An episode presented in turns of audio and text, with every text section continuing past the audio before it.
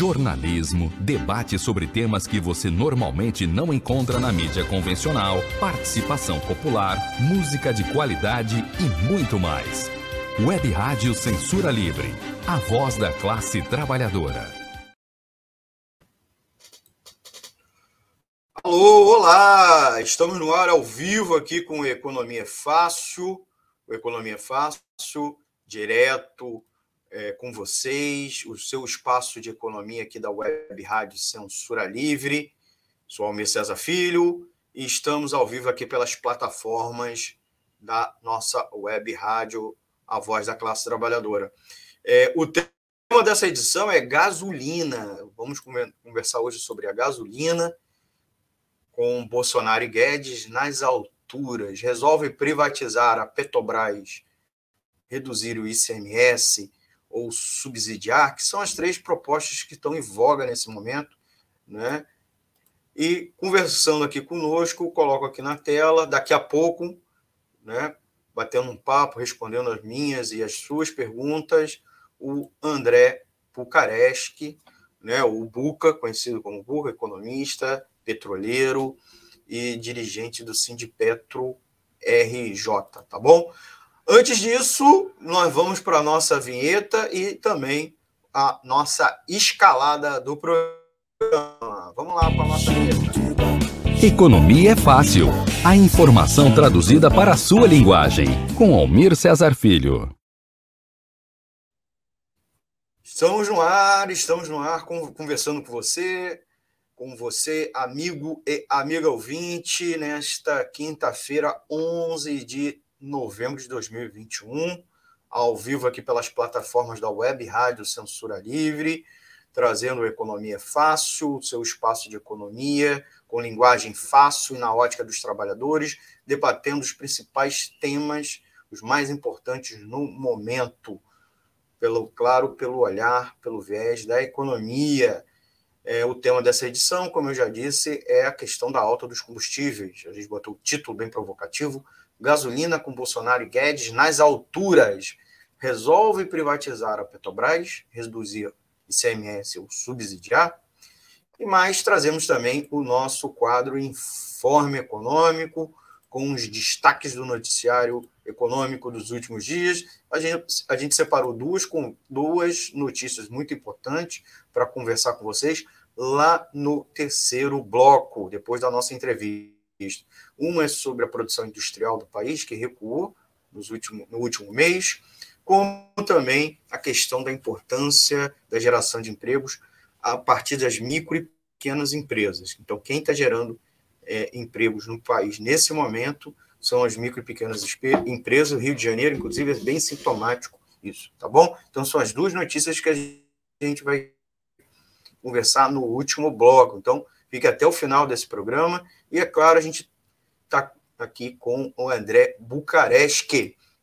Antes de, de trazer, eu antes de qualquer coisa, trazer ele aqui para a tela, dividir a tela com ele e dar o espaço para ele fazer uma saudação para os nossos amigos e nossas amigas ouvintes. Tá, né? Eu já apresentei um pouco, mas diga aí da onde que você é, quem, quem é o André Bucareschi? Boa noite, Almir ou bom dia, ou boa tarde para quem for assistir, né, os ouvintes, no horário que for assistir, for assistir esse programa. Sou André Bucareste, como foi apresentado pelo Almir. É, é, trabalho na Petrobras há 20 anos como economista e sou diretor do Sindipetro dos Sindicatos Petroleiros do Rio de Janeiro, Sindipetro RJ. Né, estamos aqui, estamos inclusive numa grande campanha em defesa da Petrobras, contra a privatização, em defesa de que a Petrobras seja a serviço do povo brasileiro e não a serviço dos grandes capitalistas. Nós vamos falar sobre isso aqui. Por que, as coisas estão acontecendo? Vamos desvelar esse assunto aqui com vocês. Né? E agradecer imensamente ao espaço. É uma honra para mim estar aqui com vocês. Já tive uma vez. É um programa muito qualificado. Eu assisto e recomendo a todos que se inscrevam nesse canal. Muito obrigado, Buca. Tá aqui estar aqui com a gente mais uma vez, dividindo a tela. É, eu, antes de qualquer outra coisa, vou chamar vocês a participar aqui do nosso programa Se você gostar, já dá seu like, compartilhe, se inscreva aqui, tanto no nosso canal do YouTube quanto na nossa página do Facebook. Se você estiver assistindo, evidentemente, a nossa live, também vou pedir a você para deixar seu comentário, que a gente vai responder aqui ao vivo. Não deixe de se inscrever no canal e clicar no sininho. É, para participar, além do comentário, né, o chat ou aqui na caixa de comentário, você que estiver nos acompanhando, inclusive nas outras plataformas, você pode mandar uma mensagem de WhatsApp. O nosso número é o 21 96553 8908. Vou repetir, 21 96553 8908. E o nosso e-mail é o contato clweb, arroba, é, desculpa, opa, hoje tá. Vou repetir, ó, ó, ó, contato clweb web, arroba clwebradio.com, tá certo? Plataformas, vocês já sabem, mas a gente deve sempre repetir. Nós temos o nosso site, o www.clwebradio.com. Você também pode nos acompanhar pelos aplicativos né, de rádio online, nós temos nosso exclusivo. E a gente também sugere o Radiosnet, que é o melhor aí da praça. Você baixa aqui no seu celular, no seu smartphone, smart TV, certo? Tablet, que você vai, é claro, é, ouvir a nossa programação. E ao final dessa edição ao vivo, a gente sobe o conteúdo em formato podcast lá no Spotify, Anchor, Google Podcast e demais agregadores, tá certo? Então vamos logo com o nosso bate-papo aqui com André Bucareste, o tema principal é muito importante, é palpitante. Eu sei que o André já vem participando até de lives, debates online, né? Que agora se chama, ganhou um nome bonito de webinar, né? É, não só ele, outros diretores do Sindipetro, já vi mais de uma vez o Vinícius. O Vinícius também já participou de outras edições aqui da Web Rádio Censura Livre, outros programas, né? Vamos falar outros, que agora o roteiro deu pau aqui, mas teve vários outros colegas diretores, colegas petroleiros, é, muito bem é, recomendados e muito bem e muito didáticos, explicando à população o que vem acontecendo nesse momento é, e explicando que não é um problema como está sendo descrito pela mídia e pelo governo Bolsonaro. Então a gente começa, inclusive, por aí, né, Boca? A gente Boca, porque o André Bucareste que eu, não, eu já mencionei que a gente conhece, quem é, conhece há muitos anos o André, chama ele de Buca, que é o apelido dele, que depois, em outro momento, ele pode até explicar aqui para a gente a origem, né?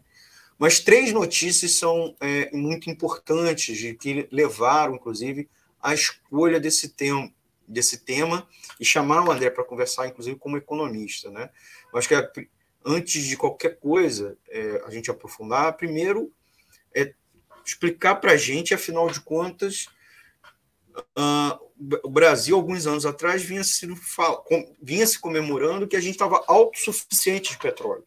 Né? Então, o petróleo aqui no Brasil, ele é, quer dizer, ele é extraído aqui no Brasil, até antigamente era refinado aqui no Brasil, só que, de repente, a Petrobras passou a adotar uma política, não foi com o Bolsonaro, evidentemente, já foi no governo Temer, é, embora com alguma, alguma coisa similar já tinha acontecido ainda no final do governo Dilma, né, que foi interrompido pelo impeachment, é, do preço da Petrobras ser o preço internacional. Então, sobe a cotação lá fora, aumenta aqui dentro.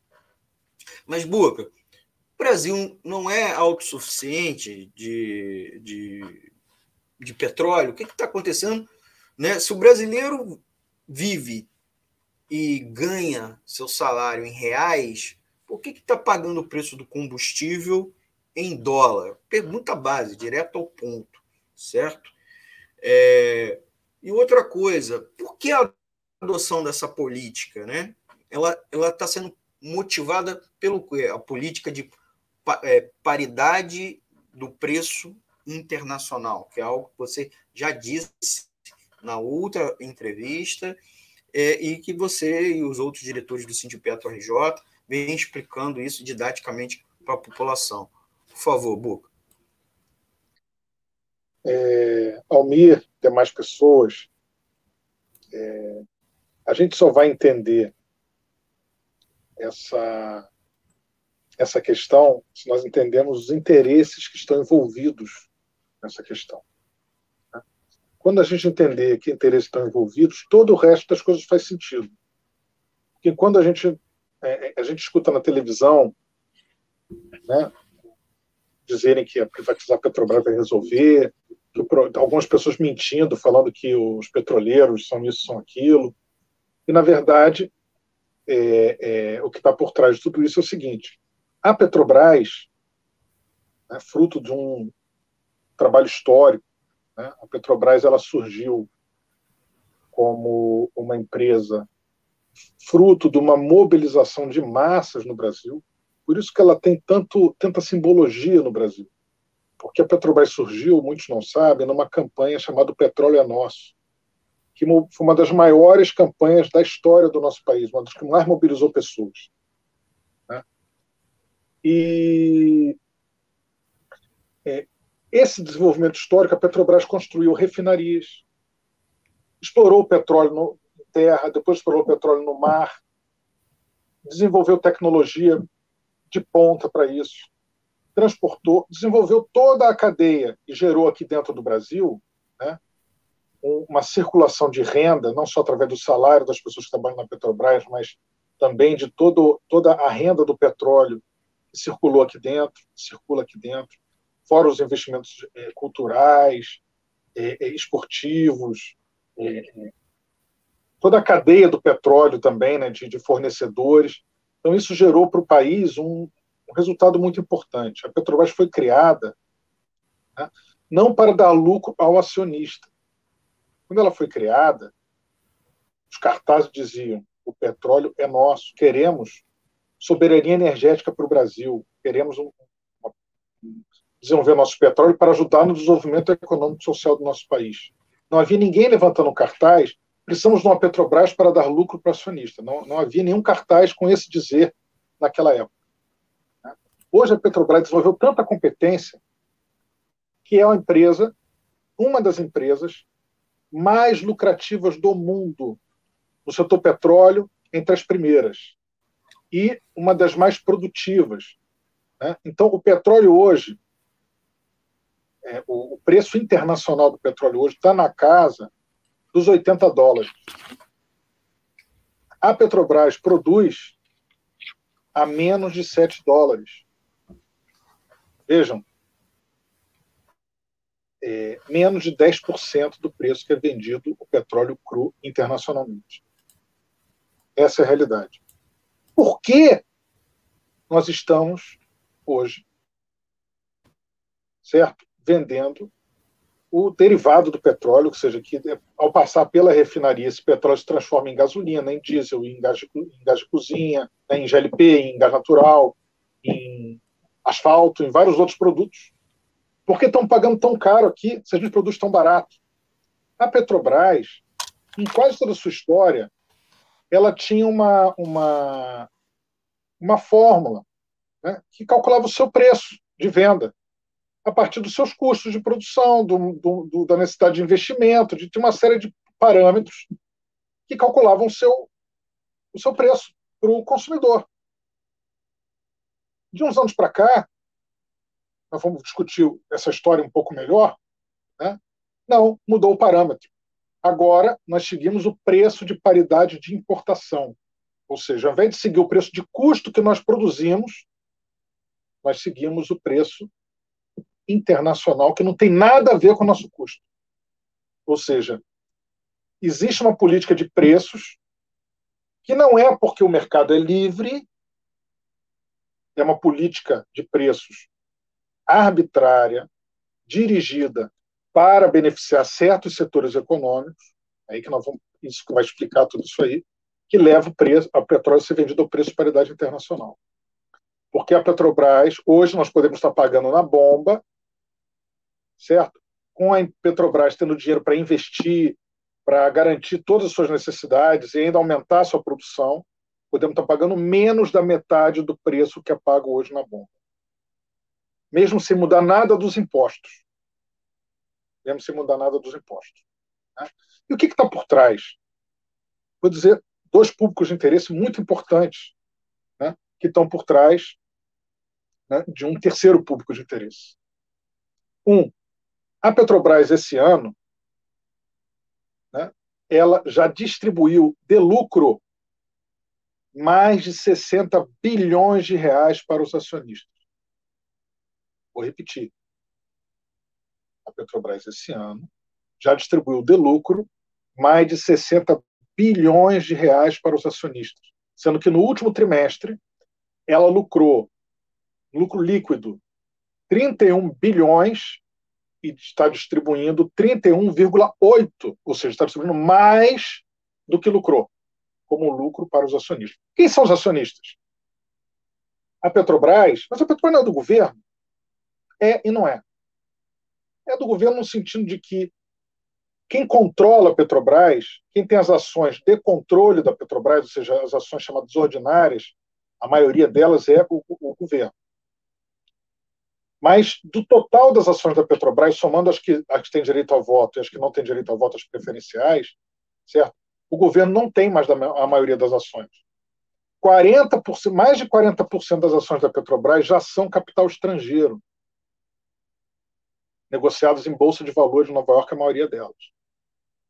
Isso desde o governo Fernando Henrique para cá, passando por todos os outros governos, não se modificou e só se aprofundou. Então, você está majorando enormemente os combustíveis no Brasil, e esse dinheiro que a Petrobras está ganhando a mais está virando, uma parte vira, vai para o governo. Nós sabemos que o uso que é feito, né, as emendas parlamentares, a dívida pública, acho que o programa aqui já discutiu diversas vezes esses temas, né? é, mas a maior parte vai para mãos privadas. E mais, antigamente a política era distribuir, Elmi, 25%, 25 do lucro. Esse trimestre distribuiu mais do que 100% do lucro, está entregando o dinheiro todo para o capital privado, majoritariamente multinacional. Né? Então, esse é um interesse que está por trás. Tem um outro interesse, que são né, as empresas importadoras e as empresas que querem comprar as refinarias da Petrobras. Porque o governo Bolsonaro não começou com ele. Esse plano de desinvestimento e privatização é de 2015, começou na época do governo Dilma ainda, e se aprofundou muito em Temer e Bolsonaro. Né? É, ele te, colocou oito refinarias à venda, das onze. Então, a Petro Brasil refina hoje 95% do que necessita. Tem que importar um pouco, pouca coisa. Isso porque não investiu a fundo no refino como deveria ter feito nos últimos anos, senão era plenamente autossuficiente em produção e em refino. Não precisava depender em nada do preço internacional. Mas como o preço do petróleo foi mantido lá em cima, o preço do derivado foi mantido lá em cima, isso viabilizou que empresas importadoras importassem e ocupassem uma parte do mercado brasileiro. Então a Petrobras trabalhou durante um bom tempo com capacidade ociosa, ou seja, as refinarias, em vez de produzir a 95, 100%, estavam produzindo a 70 e poucos por cento. E esse, essa parte que a Petrobras não estava vendendo de gasolina estava dando mercado para os concorrentes internacionais, nacionais do capital privado estavam se beneficiando disso aí. Né? E, o, e, e, os competidores que querem comprar as refinarias, né? veja, por que, que essa política ela está sendo blindada pelo governo e pela mídia, grande mídia? Né? Porque nenhuma empresa multinacional vai comprar uma refinaria aqui no Brasil se ela tiver que competir com os preços que a Petrobras pode, pela sua produtividade, entregar ao povo brasileiro. Então, para garantir o plano de entrega, desmonte e privatização, eles estão mantendo o preço lá em cima. Isso é que está por trás de tudo isso aí. Né? E, para isso, eles estão penalizando o povo brasileiro, penalizando o caminhoneiro, penalizando o motorista aplicativo, o taxista, a pessoa que vai no supermercado comprar, porque o preço, você sabe, o preço do combustível impacta em toda a cadeia produtiva no, no país. Né? não só na, na, produção, como energia, como no transporte também, como combustível, dos, dos alimentos, de todas as. O supermercado está caríssimo. Né? Então, é, é, eu sei que eu estou me alongando muito, mas eu estou tentando fazer uma explicação para as pessoas entenderem. Depois vamos destrinchar melhor esses aspectos. O que está por trás?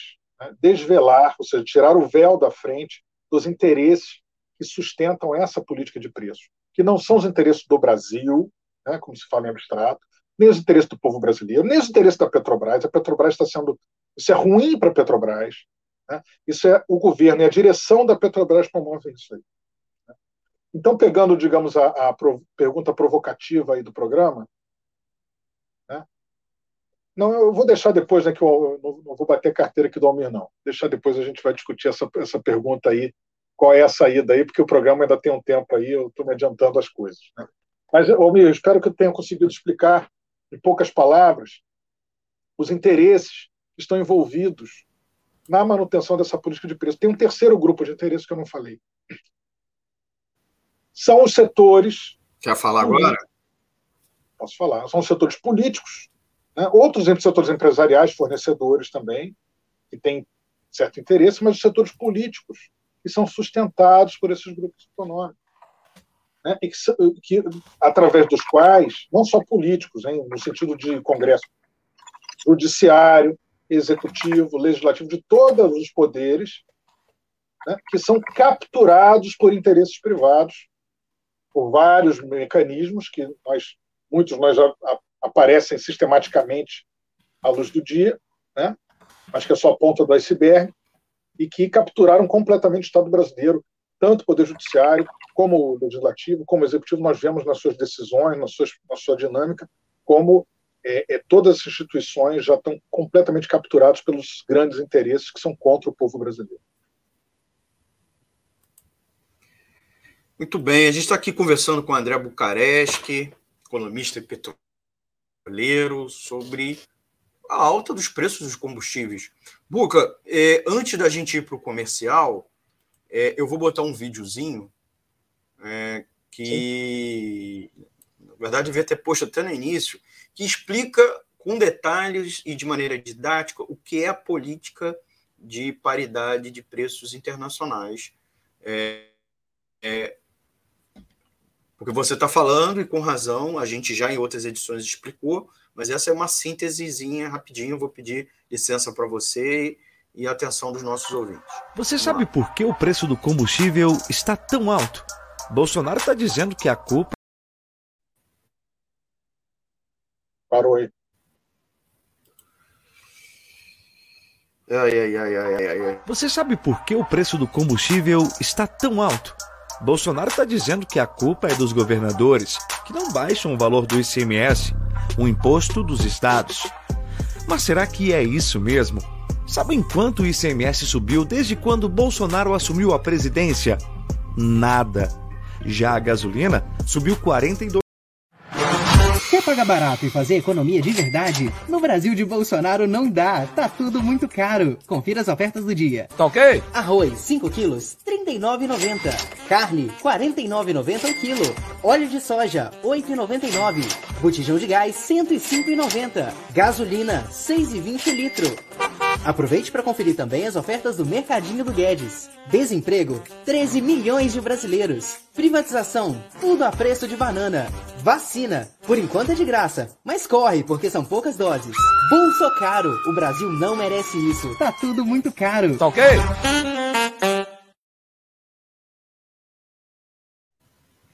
Não era esse não. e o pior é que tava travando. Vamos fazer o seguinte, vamos no comercial. Vamos entrar num comercial e a gente já volta. Vamos ajeitar essa parte técnica aqui, pedir um pouquinho de paciência dos nossos amigos e amigas ouvintes e nós já voltamos, tá?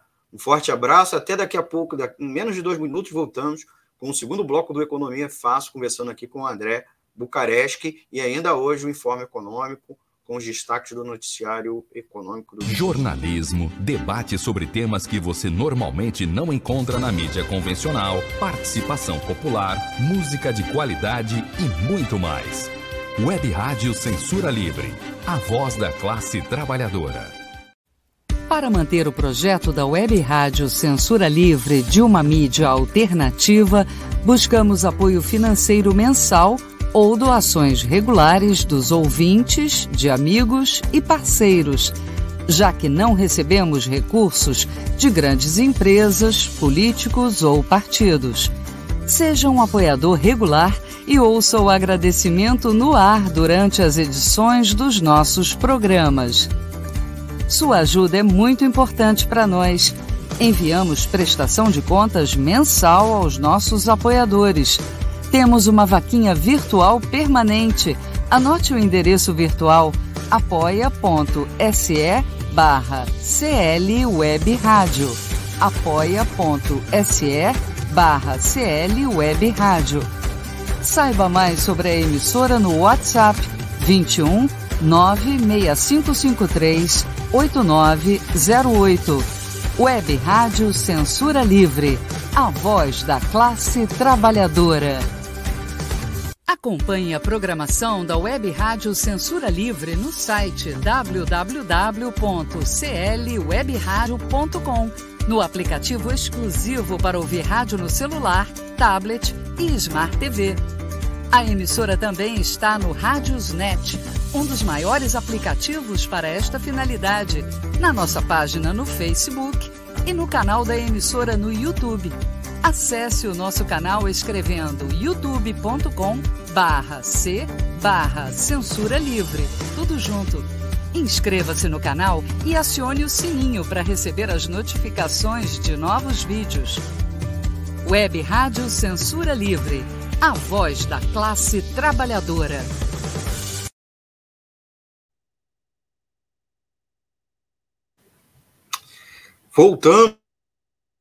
Voltamos, voltou o bloco aqui do Economia Fácil, o seu espaço de economia aqui da Web Rádio Censura Livre, conversando na edição de hoje o André Bucareschi, né? Esta é a edição do dia 11 de novembro de 2021, o tema principal é gasolina com Bolsonaro e Guedes nas alturas. Resolve privatizar a Petrobras, reduzir ICMS ou subsidiar? Então, com, estamos exatamente dissecando o porquê da alta dos combustíveis. Nós já em edições passadas é, debatemos aqui a extensão da tragédia brasileira causada pela alta dos combustíveis, né? explicando o Buca é, começou a fazer a conexão da alta dos combustíveis no Brasil com a adoção por parte da principal petroleira brasileira, que é a Petrobras, com a política de paridade de preços internacionais, quer dizer, os preços da Petrobras têm que estar é, todos os dias iguais ao preço internacional, independentemente se o petróleo é extraído aqui no Brasil ou não, se a Petrobras importa ou não, se refina aqui ou não. Então, o Buca estava é, reforçando essa centralidade da questão da política da empresa. E a política adota isso porque a, a empresa na prática, está com um controle privatizado, feito pelos acionistas, na qual a classe é, política brasileira é conivente à grande mídia também. Então, ele estava explicando isso. Eu vou pedir, com a permissão do Buca e dos nossos ouvintes, colocar agora o vídeo que explica o que é a política de paridade de preços internacionais, que a gente está falando bastante sobre isso.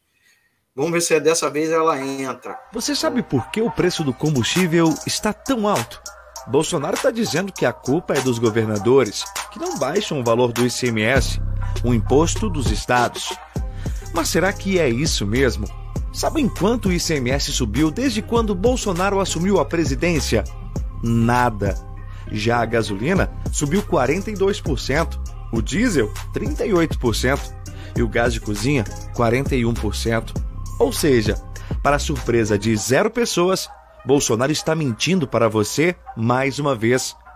Mas então por que os combustíveis estão tão caros? Vou dar um exemplo para você entender melhor. Como se calcula o preço de um produto, digamos um computador? A gente soma os custos de fabricação, os impostos, a margem de lucro e aí chegamos no preço de venda, certo? Agora com o petróleo, não é assim. Bolsonaro copiou a política de preços criada por Temer que atrela o valor do petróleo ao dólar. Ou seja, não importam os custos de produção e a margem de lucro da Petrobras. O preço é decidido lá fora. É por isso que o combustível está tão caro. Você ganha em real, mas está pagando em dólar. Entendeu? Não caia em fake news.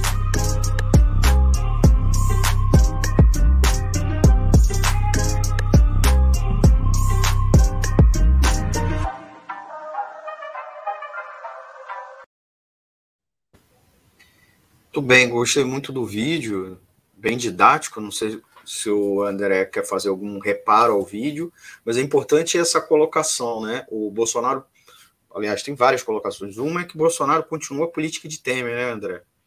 E a segunda é, é que a política de paridade de preços é, inclusive, um mecanismo que inclui o dólar, né? Se, se o preço lá da cotação do, do barril não aumentar, da cotação internacional é, nos mercados financeiros, né, ligadas ao PEP, né, aquele cartel dos produtores, que inclusive o Brasil nem faz parte, se aumentar o preço do galão do petróleo, que também, é, independentemente se aumentar ou não, mas se o dólar aumentou, porque lá o galão é em dólar, né? Então, o galão não, o preço do galão não aumentou, mas aumentou o dólar, em reais aumenta o galão, né? A Petrobras está repassando isso automaticamente, inclusive, independentemente se ela está em, em desequilíbrio econômico ou não, porque pelos dados, inclusive, essa semana fui procurar, até foi noticiado, né? É, a Petrobras está mais do que superitária, né? Então não precisava em nada praticar esse tipo é, de política. Agora, no tempo da Dilma, você estava descortinando um pouco, Dilma, um pouco Lula, também não era uma situação muito fácil para o trabalhador e trabalhadora o preço do combustível. Tinha um mecanismo mais amortecedor, mas a Petrobras também é, era um mecanismo, é, também aplicava alguns seus mecanismos. E passar para você é, comentar uma segunda coisa que é muito falado. É preciso quebrar o monopólio da Petrobras, porque ela pratica essas coisas porque ela é monopolista. Isso não é verdade, né, André? A Petrobras já uh, o mercado de combustíveis e o mercado de petróleo no Brasil foi aberto desde o final dos anos 90. Não, o que, que, tem isso? O que, o que, qual é a base para esse argumento e o quanto ele é falacioso? Por favor, André. Tá. Então eu vou começar por essa última parte, que ela vai ajudar a explicar a, a primeira. Tá? É, a Petrobras, né, quando a, o, a lei da, é, da, criação da Petrobras, que iniciou a Petrobras em 1953, ela era executora do monopólio da União na exploração, produção, transporte e refino. A distribuição, que é essa parte dos postos de combustíveis, nunca teve monopólio. Tá? É, o refino, no início, também não tinha um monopólio, monopólio, tinha algumas empresas privadas, mas depois acabou ficando só com a, com a Petrobras. Em 1997, acabou o monopólio da Petrobras. Qualquer empresa brasileira ou estrangeira poderia construir uma refinaria no Brasil, poderia construir um duto, poderia organizar um sistema de transporte, poderia tudo. Aí a pergunta que eu faço a você, Almir, é, é, quantas empresas investiram depois de quebrar o monopólio, construindo novas refinarias, dutos? Quantas? Zero. Zero. Essas empresas não quiseram. Depois que está construído, já está amortizado e já está dando muito lucro, aí eles dizem: vocês não merecem ter isso aí. Nossa grande desgraça foi ter descoberto uma grande riqueza. E quando você descobre uma grande riqueza, surge junto que uma grande cobiça. Né? Então eles dizem assim: vocês não, não sabem fazer direito, eu vou lucrar muito mais do que você está lucrando. Mas por que, que eu tenho interesse que você lucre muito? Povo brasileiro tem interesse que a grande multinacional lucre muito. Ele vai pegar esse lucro e vai jogar para fora do Brasil. Ou vai para os bolsos de alguns brasileiros, talvez, muito ricos, que vão aplicar fora também, ou em outros negócios. Certo? Então, é, é, é, o único argumento, o único argumento, sobre várias formas, que é utilizado a favor da privatização ou a favor desse preço de petróleo alto, etc., é que o mercado se valoriza quando, o preço petro... quando a Petrobras segue o preço internacional. Que o mercado fica feliz. Mas quem é o mercado? É o cara da feira lá na esquina? Esse é o mercado? Não, nós sabemos que não. Esse mercado são os grandes investidores.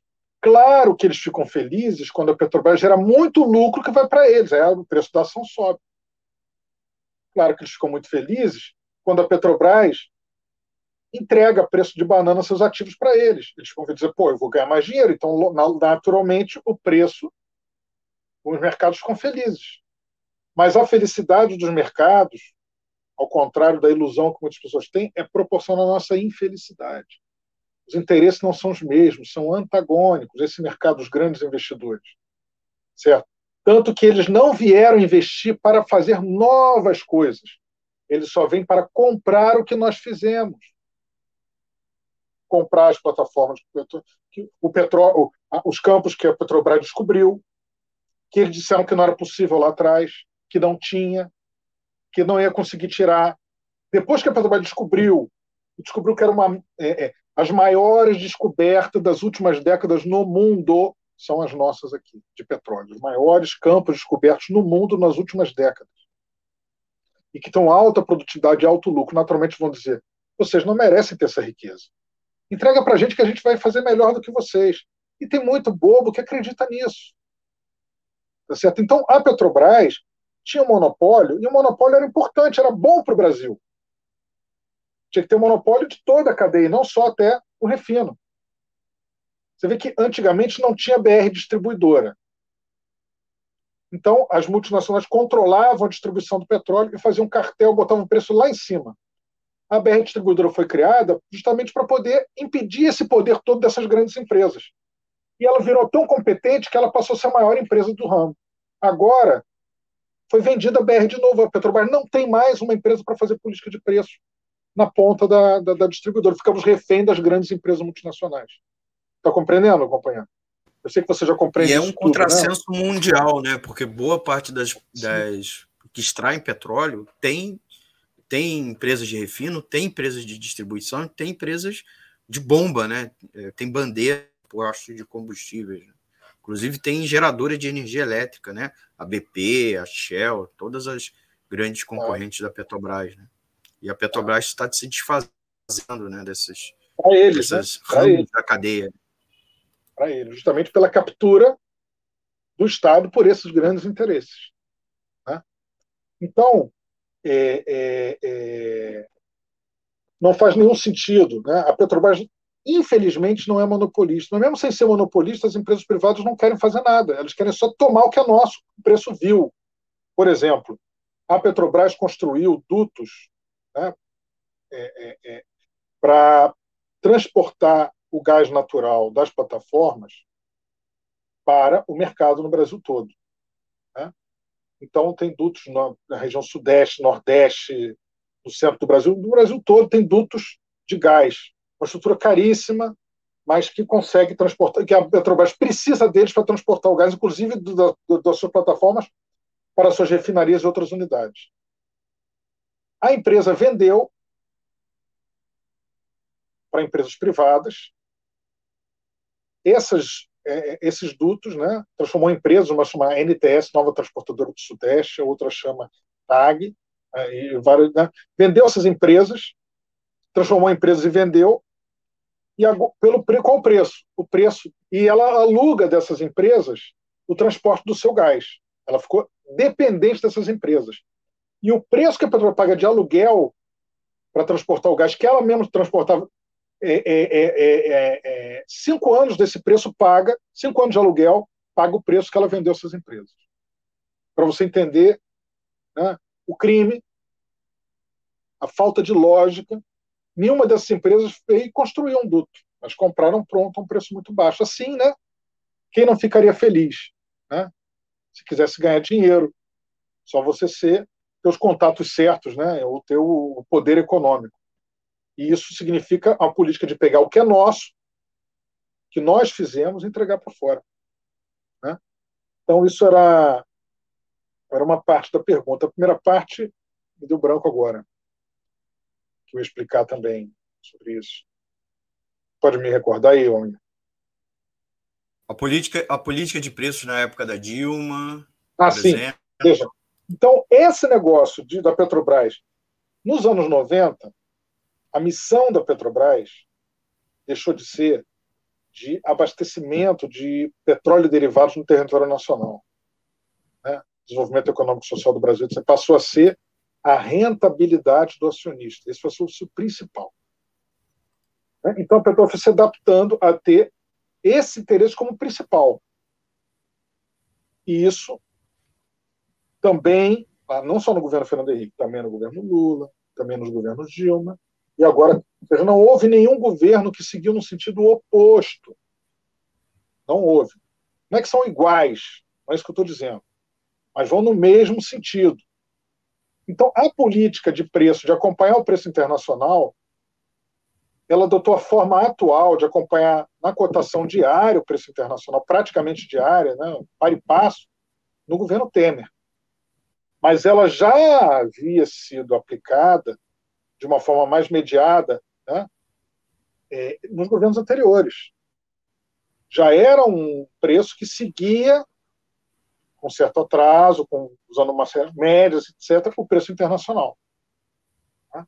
Não era tão explícito como agora, mas ia no mesmo sentido. Né? E que, o, que, o, que, o que deveria ser o oposto. Era qual é o custo de produção a partir daí, você deveria ver o seguinte: ó, quanto nós botamos em cima para garantir uma lucratividade, para garantir os investimentos que a Petrobras precisa fazer para manter sua produção, para garantir a segurança das instalações, para ampliar o seu parque de refino, para ampliar, ou para atender melhor. Quanto a gente vai usar desse lucro para. Né, quanto vai ser distribuído de impostos, quanto vai para a gente fomentar saúde, é, é, é, é, patrocínios culturais, etc e quanto essa grande produtividade que a gente está tendo vai significar diminuição de preços. Né? Então, a sociedade, se a, se a, sociedade é dona do setor petróleo, se o governo, se, a, se os trabalhadores, controlado pelos trabalhadores, pela população, for, for, dona, monopolista, ela pode transformar toda essa renda petroleira. O que é renda petroleira, hein? Bom, é importante dizer isso. Né? Conceito. Existem as empresas é, é, que, capitalistas, né, que a Petrobras é uma empresa que atua no mercado, tanto que ela tem lucro, né, elas têm uma, uma lucratividade. Quando um setor industrial ou, ou comercial você tem uma lucratividade muito grande, outras empresas começam a ver, eu quero ganhar uma parte disso, começam a ir para lá e a, e a ter uma concorrência maior. Então, isso vai diminuindo essas. Então, existe uma taxa média de lucro, mais ou menos, que flutua numa certa faixa internacional, no país, etc. Só que uma empresa como a Petrobras, ou uma empresa que tem, digamos, é, é, jazidas de petróleo ou de minério, etc., não existe exatamente um mecanismo de concorrência como esse, porque tem um certo monopólio. Quem está onde tem o petróleo, tem o petróleo. Quem não está, bate na porta para entrar. Não pode qualquer um em qualquer lugar criar uma concorrência na produção de petróleo, porque tem que ter o petróleo. Então, as, a, a, o preço do petróleo internacional ele não, não seguia pelo, pelo setor mais eficiente, ou seja, pelo que produz mais eficientemente, todo mundo tem que seguir e, e ter o preço, digamos, transformar num preço médio com o parâmetro quem, tem, quem produz mais, tem mais produtividade. Ao contrário, é o setor com menor produtividade que é, é, é, dá conta de abarcar a necessidade do mercado. Então, o setor menos produtivo dá a dinâmica do preço internacional do petróleo. Então, o setor que é mais produtivo, ao vender o mesmo preço internacional, se eu não estiver sendo didático, se me fala que eu tento explicar de outra forma. Ao tentar vender ao mesmo preço internacional, ele tem uma margem de lucro muito grande, porque não tem alguém que vai entrar lá e vai, e vai diminuir o lucro dele. Essa diferença do lucro médio para essa, esse é, é, essa lucro extraordinário que ele tem já é renda petroleira. O que, que a turma está de olho? O que está em disputa? A renda petroleira. Então, quando os governadores brigam pelos royalties do petróleo, eles estão brigando pela renda petroleira. Quando o, o setor financeiro quer empurrar para emprestar dinheiro e, e, e financiar projeto, está brigando pela renda petroleira. Quando as empresas querem o controle do petróleo e, e da, da, do refino, do transporte, estão brigando pela renda petroleira. Estão brigando por esse ganho enorme. E se nós, se nós temos isso conosco, como país, por que nós vamos abrir mão entregar isso para outros? Porque essa renda petroleira não pode ser utilizada para, certo, o bem do coletivo da sociedade brasileira, desde que tenha, certo, um controle da sociedade, do povo, dos trabalhadores, né, e não através de um Estado, a forma atual, capturada por grandes. Tem que, na verdade, não privatizar, mas desprivatizar a Petrobras. Reestatizar a Petrobras e voltar ao monopólio e um critério democrático de controle da Petrobras. Né? Porque quem fala, ah, já está entregando para os então vende logo tudo. É a pessoa que raciocina assim. Então, se eu estamos entregando já 50%, entrega logo 100%. Então, se eu estou ferrado, eu quero ficar ferrado completo. É um raciocínio meio estranho. Eu duvido que as pessoas, nas suas vidas pessoais, raciocinem dessa forma. Certo? Mas quando vai no âmbito da política, tem tanta poluição, né? tanta, tanta cortina de fumaça, tantas mentiras são ditas sistematicamente, que muitas pessoas sensatas se convencem de coisas insensatas como essa. Nós temos uma grande riqueza. Nós precisamos que essa grande riqueza seja nossa de fato e que nós usufruamos dela como povo, como população, como trabalhadores. E isso significa defender hoje contra a privatização e, ao contrário, uma reestatização, o controle dos trabalhadores sobre todos os recursos naturais e sobre o uso desse, do, do excedente que vem desse recurso natural. É isso que está por trás de tudo isso. Né?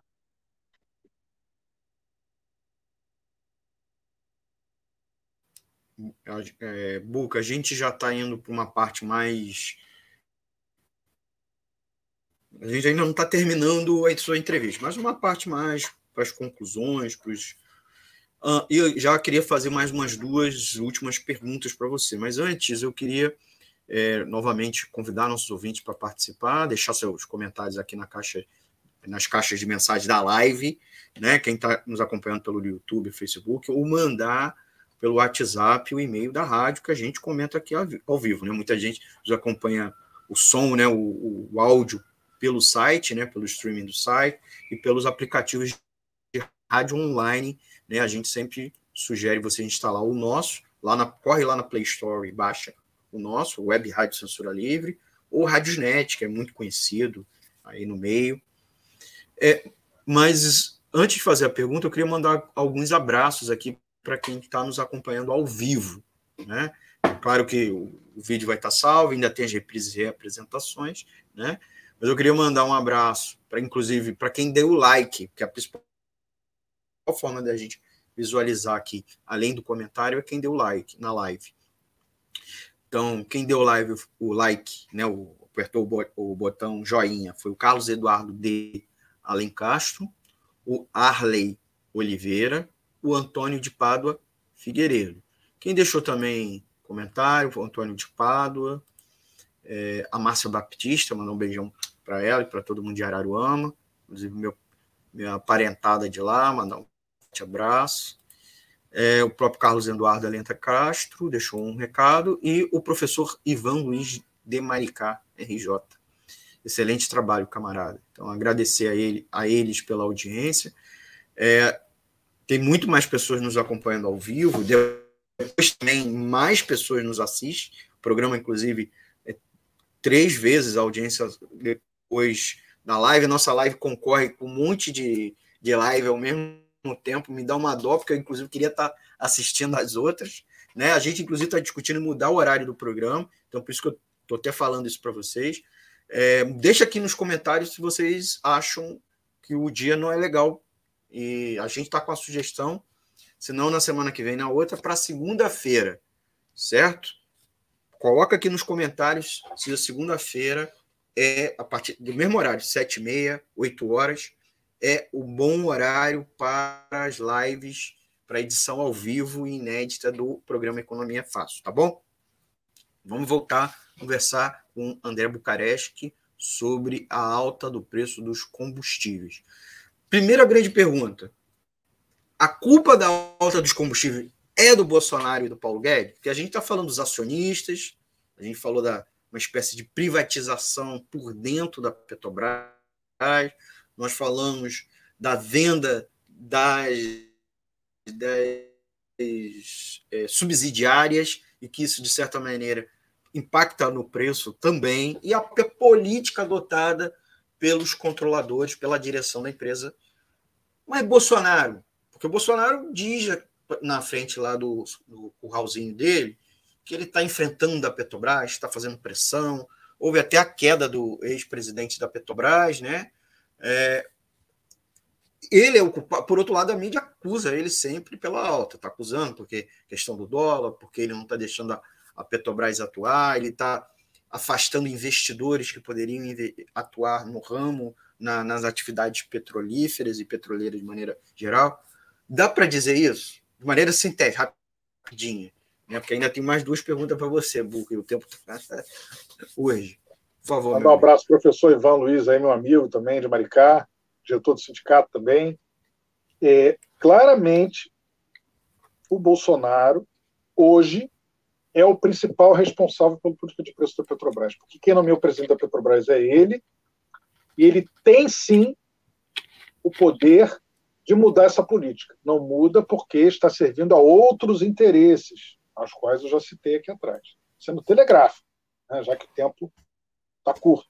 Né, e eu estou querendo ouvir suas outras perguntas. Claramente, hoje é o Bolsonaro.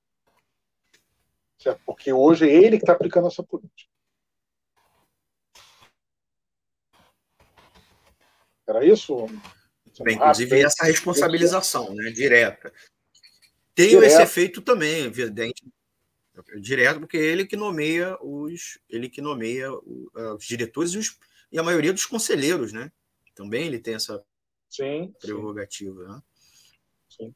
É, Buca, uma, uma segunda pergunta aí, é, aí já fundindo duas. Derivados do petróleo não se limitam ao preço dos combustíveis, né? A gente está falando muito do preço do combustível porque tem um impacto, mais, inclusive, mais visual, não necessariamente mais direto mas mais visual. A gente identifica né? gasolina, óleo diesel, é, o impacto indireto também sobre o etanol, energia elétrica, porque uma parte da energia elétrica brasileira é gerada por termoelétrica, mas não se limita a isso. Nós temos aí o caso, inclusive, do alimento, né? O alimento, ah, mas o alimento, ah, por quê? Por causa do transporte? Não só, né? Nós temos aí o caso, dois casos duas é, relações diretas com o alimento. O fertilizante, que são derivados de petróleo, os fertilizantes químicos, e os defensivos agrícolas, né? Os agrotóxicos, não, nem todo defensivo agrícola é agrotóxico, mas os defensivos agrícolas químicos têm, são derivados do petróleo. Nós estamos passando por um momento difícil. O Bolsonaro admitiu umas três semanas atrás que ano que vem vai faltar fertilizante é um problema, que não sei o quê, que aquele jeito dele. E aí, é culpa da Petrobras? Tem relação com a Petrobras isso? Né? Porque os, os fertilizantes são importados, mas não era isso, né? Boa parte. Hoje, 80%, 90% dos fertilizantes são importados, mas não era assim antes. O que, que aconteceu? A Petrobras, que era tinha as suas é, subsidiárias, por favor, explica aí para gente sobre essa questão e o gás encanado, gás natural, né? Que inclusive as empresas de distribuição de gás, como a SEG, Naturgia, aqui no Rio de Janeiro, é, as, em todo o Brasil, as empresas de gás entraram contra a Petrobras no CAD, né, no Conselho Administrativo de Direito Econômico, que é um órgão regulador da concorrência, né, da, do, do direito econômico do Brasil, porque a Petrobras já está sinalizando que vai reajustar em 36% de reajuste o preço do gás natural. Lembrando que o gás natural é nossa cozinha, né? Nunca o brasileiro usou tanta lenha, né? Inclusive com acidentes domésticos, de, de incêndios e álcool para cozinhar, né? Está acontecendo muitos acidentes por causa disso. Buca, por favor. Então, ponto muito importante que você está tocando, né? o petróleo os derivados do petróleo, né, eles são é, a principal matéria-prima industrial da contemporaneidade. Né? Praticamente todos os objetos que você tem na sua frente, atrás de você, que você está vestindo, tem petróleo, na tinta, no, no, no plástico, na borracha. Ah, são muitos, muita, então o custo do, do, do, derivado do petróleo impacta em tudo. Né? A inflação, uma parte dela é o custo do petróleo e também na agricultura, não só pelo transporte dos gêneros agrícolas até o consumidor, que também é uma pá, encarece o custo do frete e encarece, encadeia tudo. Né? E tem os lubrificantes, é, a gente está é, falando só do preço dos combustíveis, também lubrificantes, podemos esquecer dos lubrificantes. Etc. Né? Tudo está tudo tá ligado. Né? Pneu, que é tudo derivado de petróleo. Pneu, o asfalto, está debaixo dos carros, também é derivado do petróleo. E também fertilizantes nitrogenados derivados da indústria do petróleo. Então, o Bolsonaro falou que porque a China vai diminuir a produção, vai ter, pode ter escassez de fertilizantes no Brasil, e isso pode gerar um problema para a agricultura no Brasil. Né? Mas é curioso, porque recentemente Bolsonaro fechou as quatro fábricas de fertilizantes que a Petrobras tinha né, no Brasil. E mandou embora a mão de obra qualificada, histórica, entendida do negócio e que abastecia o mercado nacional. E agora, depois dele ter fechado a nossa fábrica de fertilizantes, ele vem falar em crise na agricultura por falta de fertilizantes. Depois de ter acabado com a nossa, é, atacado a nossa soberania alimentar ao fazer uma, uma medida tão absurda como essa, como parte desse plano que ele está adotando, deixando cada vez mais o Brasil dependente. Né? Nós sabemos, né, Almir, que, que a economia mundial não é a soma da economia dos países. A economia mundial é hierarquizada, estruturada, né? tem países dominantes, imperialistas, tem grandes empresas multinacionais que são sediadas nesses países e que né, existe uma divisão mundial do trabalho. E o Brasil, de 2000 pra, de 90 para cá, 40 anos, está sendo adaptado por todos os governos para ser exportador de matéria-prima, para ser exportador de alimentos, para ser exportador de energia, de água através dos nossos produtos, para a industrialização da, do Sudeste Asiático, da China, etc., a serviço das grandes multinacionais que estão investindo lá. Ou seja, nós estamos voltando a ser agrários exportadores. Então, quando a gente vai, não é só o preço do combustível, nós vamos no, no posto e pagamos caríssimo porque ele é, ele é vinculado ao preço internacional, também o preço dos nossos alimentos. Porque o agronegócio, né, que é, um, antes de tudo, um negócio, né, ele é justamente para o lucro dessas grandes empresas do agronegócio multinacionais que exportam o nosso petróleo e que o, e o nosso alimento, nós somos um dos maiores produtores de alimento do mundo, entre os primeiros, nós pagamos caríssimo no supermercado pelo alimento, pela carne, que nós somos talvez o maior produtor, e pelos os outros gêneros alimentícios. Por quê? Porque também é o preço internacional que manda no preço interno, por mais que na produção barato. Por quê? Porque é feito para exportação a serviço do lucro e do ganho dessas grandes empresas multinacionais também a nossa soberania alimentar e também o bolso do povo, o barateamento do, do, da comida no povo, prato do povo brasileiro tem a ver com questionar esses grandes interesses que estão por trás das políticas governamentais. Saindo um pouco da, da praia específica do petróleo, mas mostrando como as coisas estão completamente interconectadas uma com a outra. Era isso? Muito bem. Estamos aqui conversando com o André Bucareste, economista e petroleiro. André, vamos já para o nosso final perguntar o que, que a gente pode fazer e qual deveria ser a política alternativa a se adotar para que a Petrobras não leve o país para superinflação, custo de vida elevado e, e, e, e essa conduta também vem ajudando a desindustrialização é, do país. O que, que você, você, seus colegas da direção do Sindicato Petro, da federação avaliam e defendem? Então, vou partir do, da pergunta provocativa que foi o chamado aí do programa. Né? resolve aumentar o ICMS, diminuir o ICMS, resolve privatizar ou subsidiar. Nenhuma dessas três alternativas tem nada a ver com nada. Privatizar é você ficar permanentemente escravo desse preço alto, porque ele vai o único, o único interesse que vai estar por trás da produção e do comércio do petróleo vai ser o lucro de quem comprar. E ele vai querer sempre o lucro máximo. Né? Então, nós vamos para sempre penar, penar com essa política de preço se privatizar. Né? Não vai ter mais a possibilidade do governo fazer uma política. Né? E essa renda petroleira toda, que é muito grande, ela para sempre vai estar perdida. Para sempre é muito tempo. Né? Que os povos fazem suas revoluções e tomam o que é seu quando é necessário, muitas vezes. Né? É, é, diminuir o ICMS, não que eu não possa ajudar. A estrutura de impostos no Brasil ela é uma porcaria. O consumidor é penalizado. Você não tem imposto que penalize os ricos, os multimilionários, esses caras que estão no andar de cima. Eles que fazem as leis e constroem imposto, fazer o Robin Hood às avessas. Né? Os pobres pagam para passar para os ricos, via dívida pública e vários outros é, é, mecanismos. Né? É, mas não é o foco do problema específico agora que nós estamos lidando. Né? Acho que tinha que ter uma reestruturação dos impostos muito diferente da que esses caras estão propondo hoje em dia. Talvez no sentido oposto. Né?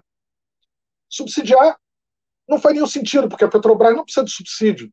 Ela está mandando, só nesse último trimestre, ela mandou 31 bilhões de reais para os acionistas. Não precisa de subsídio.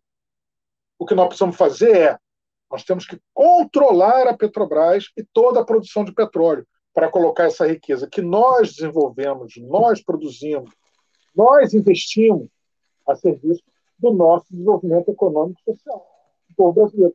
Isso só com o controle, não só com a Petrobras 100% estatal, não só a Petrobras, todo o petróleo e gás produzido, derivado, é, refinado, transportado, voltar para o monopólio da União, né?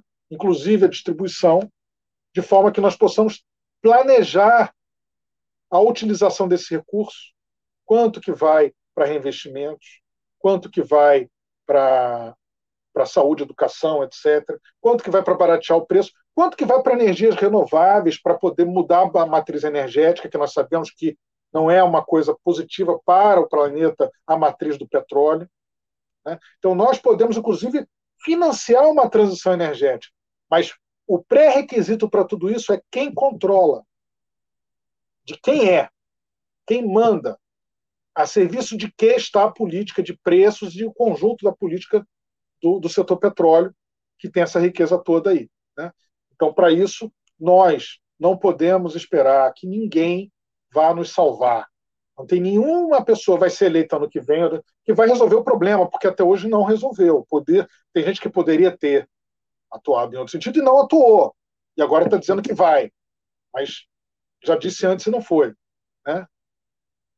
É, é, nós temos que confiar na força da luta dos trabalhadores os caminhoneiros estão mobilizados, os petroleiros, os trabalhadores da Eletrobras, os Correios, os servidores públicos na luta contra a PEC 32, né? a luta em defesa da Amazônia, a luta em defesa dos povos indígenas, a luta contra o racismo, LGBTfobia, machismo. Todas essas lutas não poladas umas das outras. Certo? Cada um está lutando contra, digamos, os mesmos inimigos, que têm um, um projeto de dominação que se expressa em várias políticas, que se expressa em vários públicos. Mas se a gente lutar cada um na sua caixinha, nós vamos ser todos derrotados. Ou nós temos uma política geral da classe trabalhadora, dos trabalhadores dos povos oprimidos, para tomar o que é nosso, para que nós controlemos e possamos, coloquemos a serviço do povo brasileiro, ou não tem saída. Então, se você me disser, me perguntar, o que, que você propõe? Em termos imediatos, imediatos, reverter imediatamente a política de preços para uma política de acordo com os custos de produção e não a política de paridade interna de importação. Certo? Interromper e reestatizar o que foi privatizado, para a gente voltar a poder ter controle. Né? E nós só vamos conseguir isso também, certo? Com a luta do povo. Nós temos que ir à rua e mobilizar e organizar os trabalhadores, os oprimidos, para a gente poder transformar todo que é, tudo que é produzido em benefício da coletividade do todo, e não simplesmente a serviço dos grandes grupos econômicos que estão por trás né, é, de, de, das instituições nossas. Mesmo governos diferentes, com caras muito aparentemente diferentes, mas os mesmos grupos econômicos estão controlando, ou seja, se não romper com esses grupos econômicos, sempre vai estar de acordo com o interesse deles, né? e não o contrário. Então, essa é a minha, é a minha opinião sobre o que você falou, perguntou aqui agora, a respeito disso aí. Muito bem, André. Você foi muito didático, preciso. Infelizmente, eu não tenho mais tempo para te dar, senão eu ia dar todo o tempo possível. Né? O tempo até da entrevista já estourou. Queria agradecer o André Bucareschi, economista e petroleiro, já é amigo aqui do programa, além de ser meu amigo pessoal, já é amigo do programa, já não é a primeira vez que ele está aqui. E torcendo para não ser a última, vai ter outras vezes aqui, ele, quem ele indicar, para a gente estar conversando sobre economia e Petrobras, indústria do petróleo, tem muitos temas aí a gente debater pela frente, convidar ele para conversar sobre energias renováveis, né, sobre outros temas, inclusive também sobre é, o que vocês quiserem. Bota aqui nos comentários aqui o que vocês querem que a gente converse com o André é, numa próxima edição. André, muito obrigado. Eu que agradeço, ah, Convido você para assistir, assistir, não participar aqui, mas até para poder te liberar é, o terceiro bloco, né, do Economia Fácil, que a gente vai conversar sobre duas notícias, é, duas notícias, convidar os ouvintes. Né, uma é sobre a produção industrial, vou falar rapidamente para a gente não estourar o tempo, o tempo nosso, né? E primeira notícia, e a segunda é sobre geração de empregos né, aqui no estado do Rio de Janeiro, que é uma boa notícia, mas não é tão boa notícia. A gente vai tentar traduzir aqui, decifrar aqui para os nossos ouvintes, tá bom? André, forte abraço. Você já se despediu para os nossos ouvintes? Quer falar mais alguma coisa? Mandar um último abraço? Agradecer muito, tá? É uma honra estar aqui sempre, né? Eu não respondi no início, eu sou Buca, porque meu nome é Bucareschi. Então, com as pessoas têm dificuldade de falar meu nome, me chamam de Buca mesmo. Então, tudo bem, virou meu apelido, né? Então, é, é, um abraço, tá? Muito obrigado pelo convite, uma honra para mim. Um abraço a todo mundo que está aí. Espero ter ajudado aí a, destrinchar, a desvelar, a esclarecer esse tema aí, tão, que aparentemente é tão espinhoso, mas é muito simples se você fala as coisas como são. Obrigado, Boca. Até uma próxima edição. Fiquem aí, amigos e amigas ouvintes da Web Rádio Censura Livre. A gente vai num rápido intervalo de um minuto e já voltamos com o informe econômico, com os destaques do noticiário econômico dos últimos dias. Já voltamos, gente. Jornalismo, debate sobre temas que você normalmente não encontra na mídia convencional, participação popular, música de qualidade e muito mais. Web Rádio Censura Livre, a voz da classe trabalhadora. Para ajudar a Web Rádio Censura Livre, anote os dados da nossa conta Banco Bradesco, agência 6666, conta corrente número 5602, dígito 2. Se preferir, nosso Pix é 32 954 696 0001 81. Somos uma emissora sem fins lucrativos e as contribuições são para pagar os custos de manutenção e transmissão. Desde já agradecemos a sua ajuda. Web Rádio Censura Livre, a voz da classe trabalhadora. Você sabia que se a reforma administrativa for aprovada, o governo não será mais obrigado a garantir os serviços públicos? A chamada PEC 32 vai retirar as obrigações sociais do Estado, privatizar os direitos da população transformar tudo em mercadoria. Ao invés de trabalhadores concursados, o governo vai contratar empresas privadas para gerenciar serviços de saúde, educação e segurança. As escolas, o SUS e o programa de vacinação, por exemplo, poderão ser repassados para o setor privado. Ou seja, você vai ter que pagar por um direito que é seu ou receber um vale de quinta categoria para ser atendido nos piores lugares. Na prática, a reforma administrativa de Bolsonaro e Paulo Guedes vai entregar tudo aos empresários e deixar o povo sem assistência. Não podemos permitir que o Congresso aprove essa reforma. É preciso defender os serviços públicos. Diga não à PEC 32.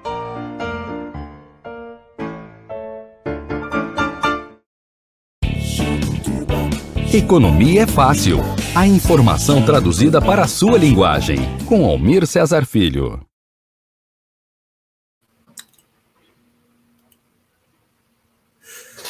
Voltamos com o terceiro e último bloco aqui do Economia é Fácil, seu espaço de economia e os principais temas econômicos do momento, com linguagem fácil e sob a ótica dos trabalhadores. E a gente vai com o nosso terceiro e último bloco, com o quadro Informe Econômico, com os destaques do noticiário econômico dos últimos dias. Informe Econômico. E a gente separou duas notícias, vamos ser rápido e ligeiro, porque o nosso tempo está esgotando. Nós temos uma primeira notícia sobre a produção industrial, que recuou em nove dos 15 locais pesquisados. E a segunda notícia sobre o Rio de Janeiro, sobre as micro e pequenas empresas, que geraram 89% dos empregos formais esse ano. Então, a pujança, se, é, se dá para dizer isso, né, no Brasil, da pandemia e com Bolsonaro e Guedes, né, se há é produto da pujança de empregos ou a, os poucos empregos que estão sendo gerados é no setor de micro e pequenas empresas, tá certo? Antes disso, eu vou, claro, pedir vocês para dar aquele like esperto, porque é a forma de eu ver vocês, é, poder agradecer quem está aqui ao vivo e, é claro, falar da nossa campanha de arrecadação.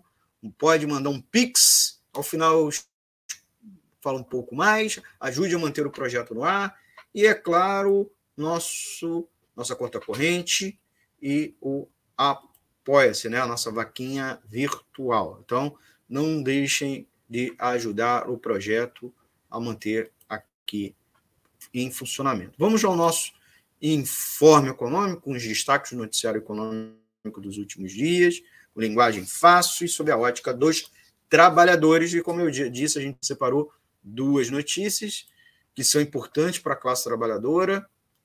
A primeira é sobre a produção industrial, que a gente já tinha falado um pouco na semana passada, com os dados e, e falando um pouco também a respeito do desemprego, a gente chegou a colocar o gráfico. E essa semana o IBGE liberou com mais detalhes a pesquisa industrial é, mensal e colocou, inclusive, pelas 15 cidades que ela pesquisa diretamente, né? É, que são que ela faz mês a mês, porque as outras ela faz um apanhado anual. Então, mas mês a mês ela recolhe os dados mais diretamente de 15, que são as 15 é, regiões, né? Praticamente estados, são 15 estados, ela não faz mês a mês.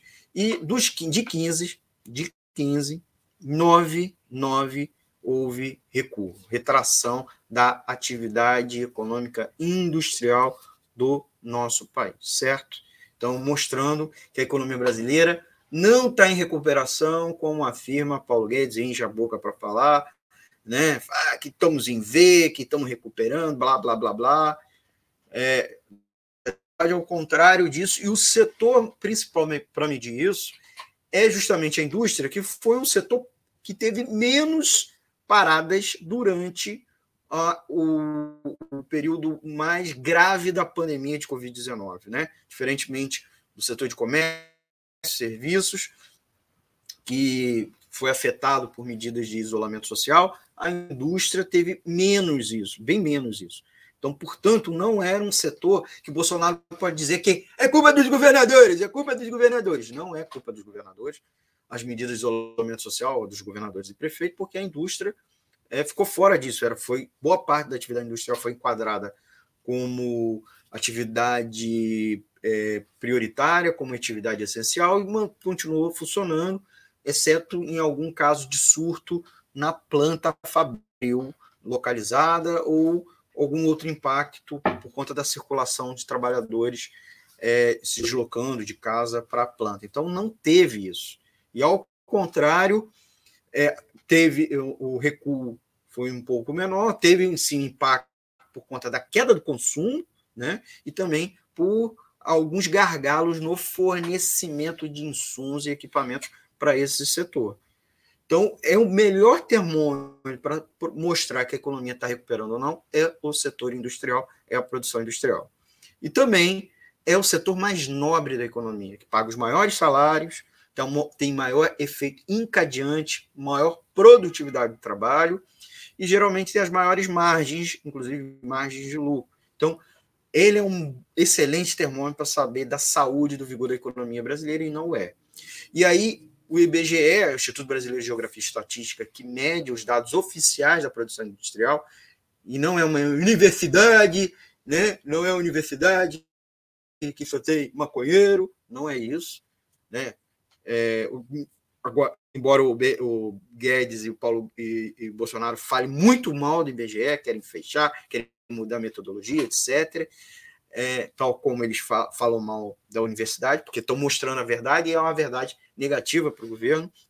O IBGE aponta que o setor de alimentos e o setor de derivados de petróleo foram os que mais contribuíram para a queda. Então, justamente setores que deveriam estar nesse momento ajudando na recuperação para aumentar a oferta, evitar desabastecimento, inclusive ajudar na redução do preço, não, não é.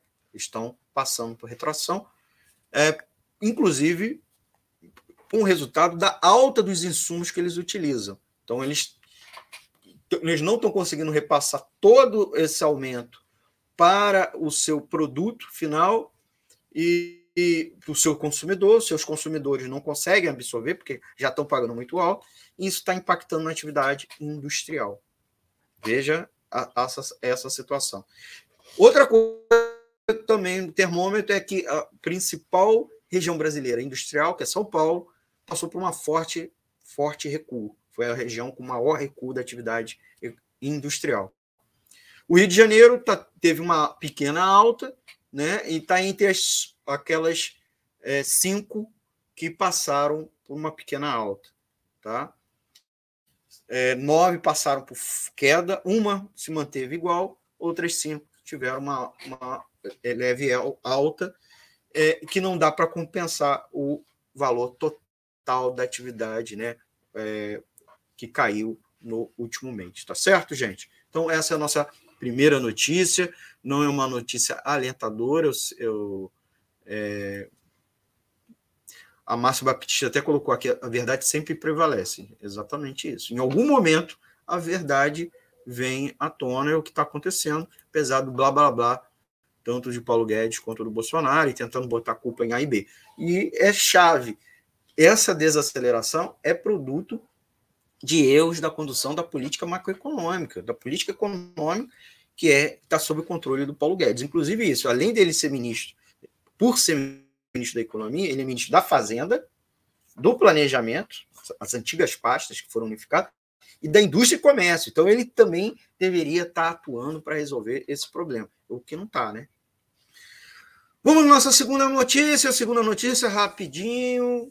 Rio de Janeiro, mais precisamente. A gente está aqui com os dados do Rio, o estado que cedia que a nossa sede da, da Web Rádio Censura Livre.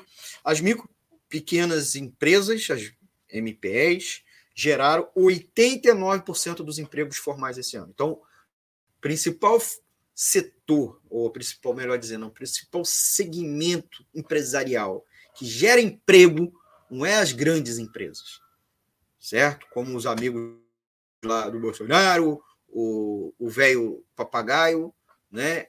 o, o restaurante é, do Motosserra, nada disso. O que gera emprego são as micro pequenas empresas que são responsáveis, que, inclusive os empregos formais, com carteira assinada. A carteira assinada.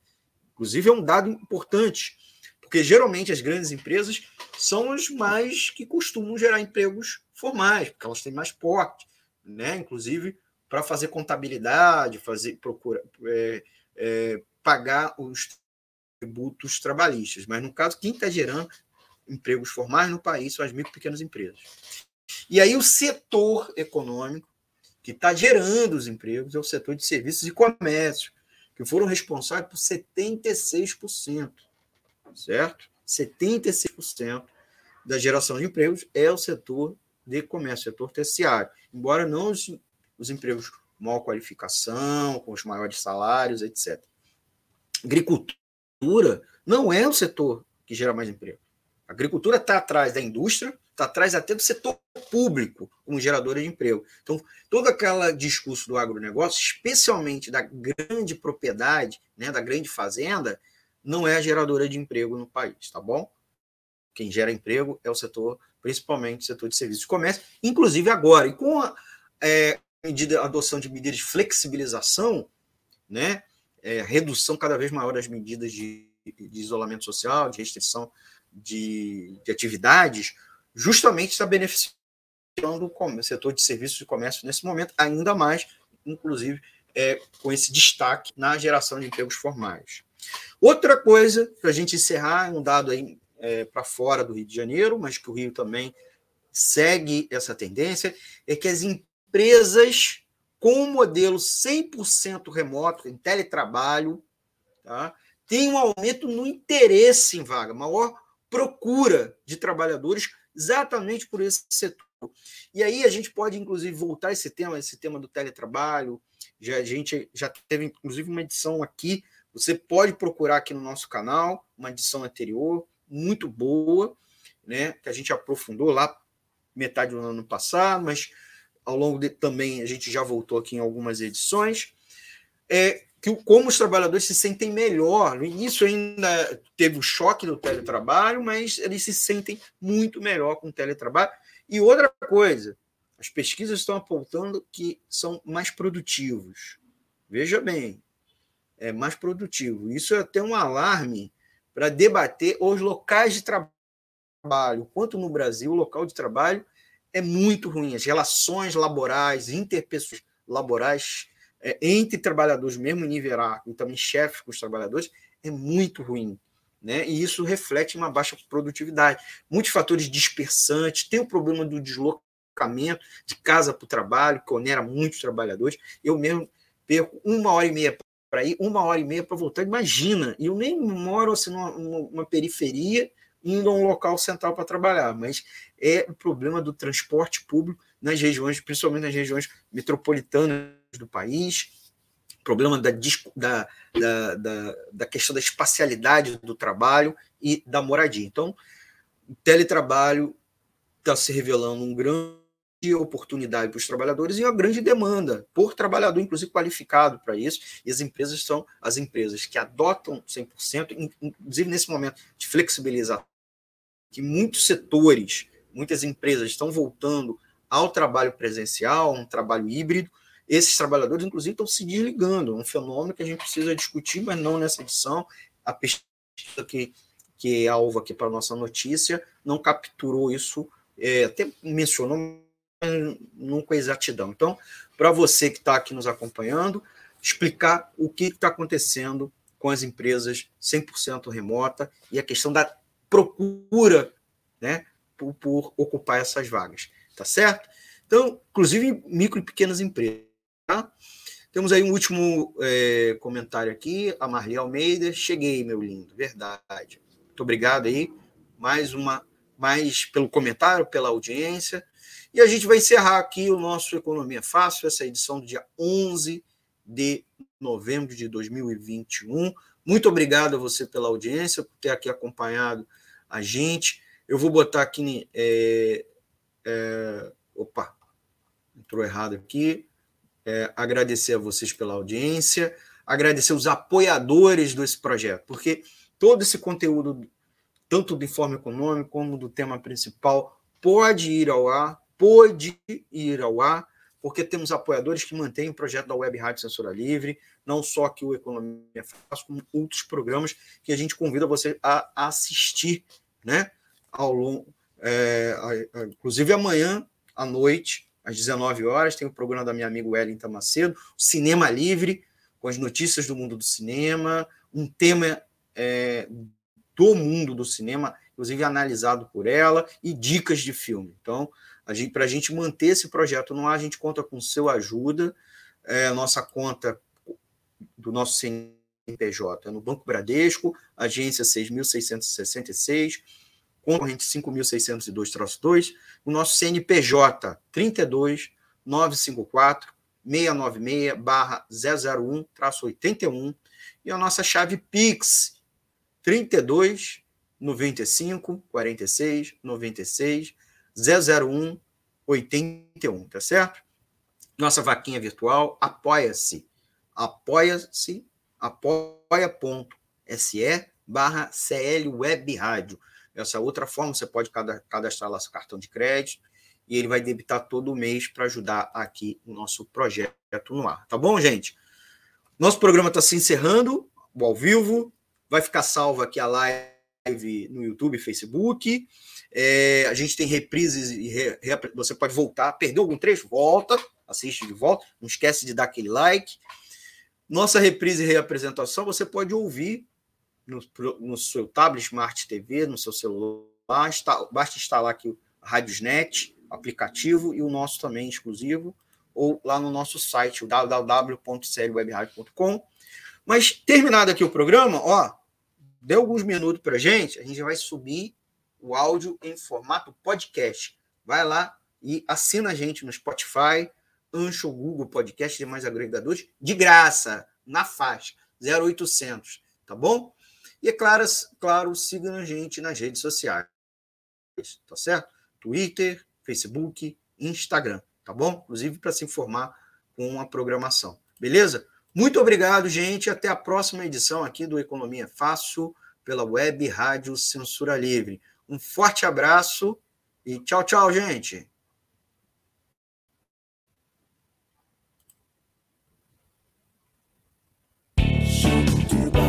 Economia é fácil. A informação